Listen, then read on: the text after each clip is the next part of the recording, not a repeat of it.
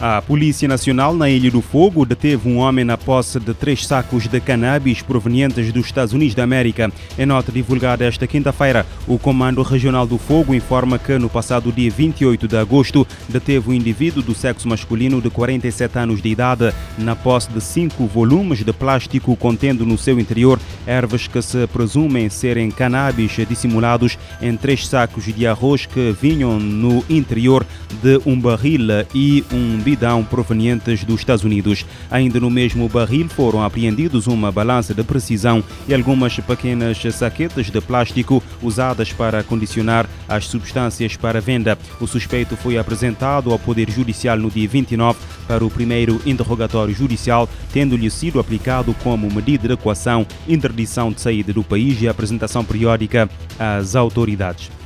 A Casa Branca congratulou-se quinta-feira por o número de overdoses nos Estados Unidos ter estabilizado há cerca de um ano, apesar dos níveis recorde de casos. Para combater o problema das situações de sobredose na utilização de drogas, a presidência dos Estados Unidos anunciou mais de 450 milhões de dólares de financiamento adicional. Os Estados Unidos continuam a registrar um número preocupante de casos de consumo de quantidades excessivas de droga, cerca de de 110 mil uh, por ano uh, entre março de 2022 e uh, de 2023, segundo as autoridades sanitárias.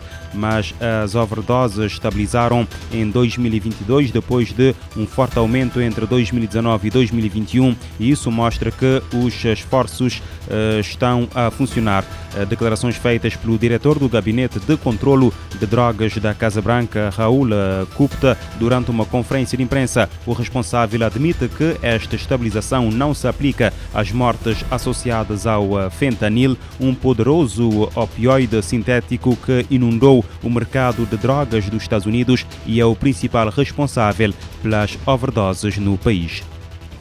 Em Portugal, o Tribunal Judicial de Évora decretou esta quinta-feira a prisão preventiva do homem de 48 anos, suspeito de ter matado outro homem de 41 anos na quarta-feira numa quinta no Conselho de Montemoro Novo, segundo informações avançadas por uma fonte da GNR.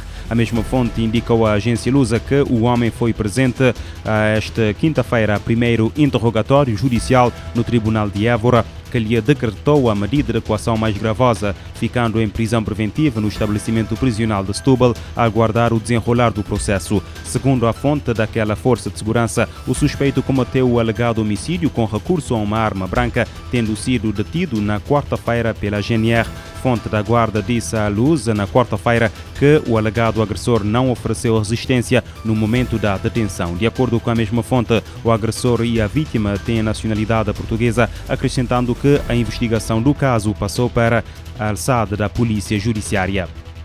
A ONU acolhe a primeira conferência global sobre como medir a corrupção. O líder do escritório das Nações Unidas sobre drogas e crime lembra que o crime mina a capacidade do mundo de responder a adversidades e de alcançar os objetivos de desenvolvimento sustentável. As Nações Unidas marcam os 20 anos da sua Convenção contra a Corrupção com a primeira conferência global para mensurar a prática realizada em Viena, na Áustria.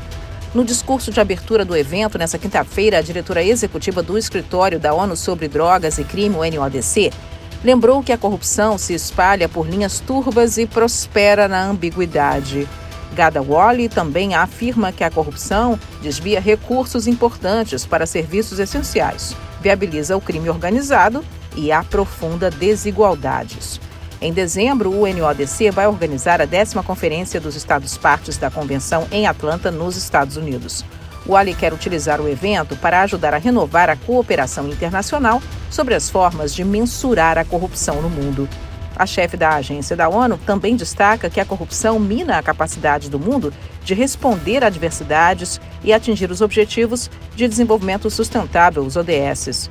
Temas como o combate a mudanças climáticas, degradação ambiental e a ameaças fundamentais à governança e ao Estado de Direito em muitas partes do mundo vão ser debatidos. Segundo o NODC, o modelo de mensuração da corrupção no mundo pode ajudar a desenvolver clareza, estabelecendo causas, consequências e tendências para identificar as falhas e fraquezas, monitorando e avaliando a eficiência de políticas de combate à corrupção. Gada Wally acha que medir a corrupção não é uma tarefa fácil. O crime tem formas diferentes entre os países e setores e é influenciado por fatores políticos, culturais, econômicos e sociais. Estimativas e estatísticas relacionadas à corrupção são passíveis de perguntas e muitas metodologias contra esse tipo de crime não são muito claras da ONU News em Nova York, Mônica Grayle. A agência da ONU coopera com países que precisam de ferramentas para medir a corrupção e que sejam de propriedade nacional, além de um processo internacional confiável que possam ajudar as nações interessadas em a enfrentar o crime. A ONU critica a recusa de países para quebrar a patente de vacinas contra a Covid-19. O Comitê sobre a Eliminação da Discriminação Racial pediu aos países do norte global para abrir mão dos direitos de propriedade intelectual de imunizantes e tratamento em, em respeito dos direitos humanos. Os desafios atuais da desigualdade podem ser mitigados de forma significativa através do compartilhamento do acesso aos direitos de propriedade intelectual incluindo patentes de vacinas, tratamentos e tecnologias relacionadas que estão reservados a poucos países do norte global. A declaração foi dada pelo Comitê da ONU sobre Eliminação da Discriminação Racial num comunicado divulgado nesta quinta-feira. O grupo, composto por especialistas em direitos humanos, afirma que pediu aos Estados-partes, incluindo Alemanha, Suíça, Reino Unido e Estados Unidos, que renunciem aos direitos de propriedade intelectual sobre proteção, vacinas, tratamento e cuidados de saúde para pessoas com a Covid-19. O comitê declara que a recusa persistente de liberar os direitos de propriedade intelectual da vacina contra a Covid violou as garantias de não discriminação. A decisão foi adotada na quarta-feira, quando o grupo expressou preocupação com o sério tema de saúde pública que tem impactos arrasadores e de forma desproporcional sobre indivíduos e grupos vulneráveis à discriminação racial os especialistas citam descendentes de africanos e asiáticos, minorias étnicas, indígenas e as comunidades Roma e Sinti, também conhecidas como ciganos.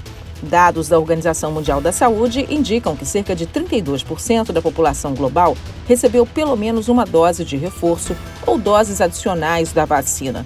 Mas em países como Gabão, Papua Nova Guiné, Burundi e Madagascar, essa proporção é de menos de 1%. O comitê ressaltou que a recusa persistente em concordar com uma renúncia ao acordo sobre os aspectos dos direitos de propriedade intelectual relacionados ao comércio, também conhecido como TRIPS, provoca preocupações com as obrigações dos Estados-partes da Convenção Internacional sobre a eliminação de todas as formas de discriminação racial e também a obrigação deles de garantir a não discriminação o grupo pediu aos países membros que priorizem as preocupações com os direitos humanos e incorporem as garantias, incluindo o mecanismo que leva os governos a suspenderem os direitos de propriedade intelectual numa crise de saúde. Da ONU News em Nova York, Mônica Gray. ONU critica a recusa de países para quebrar patente de vacinas contra a Covid-19.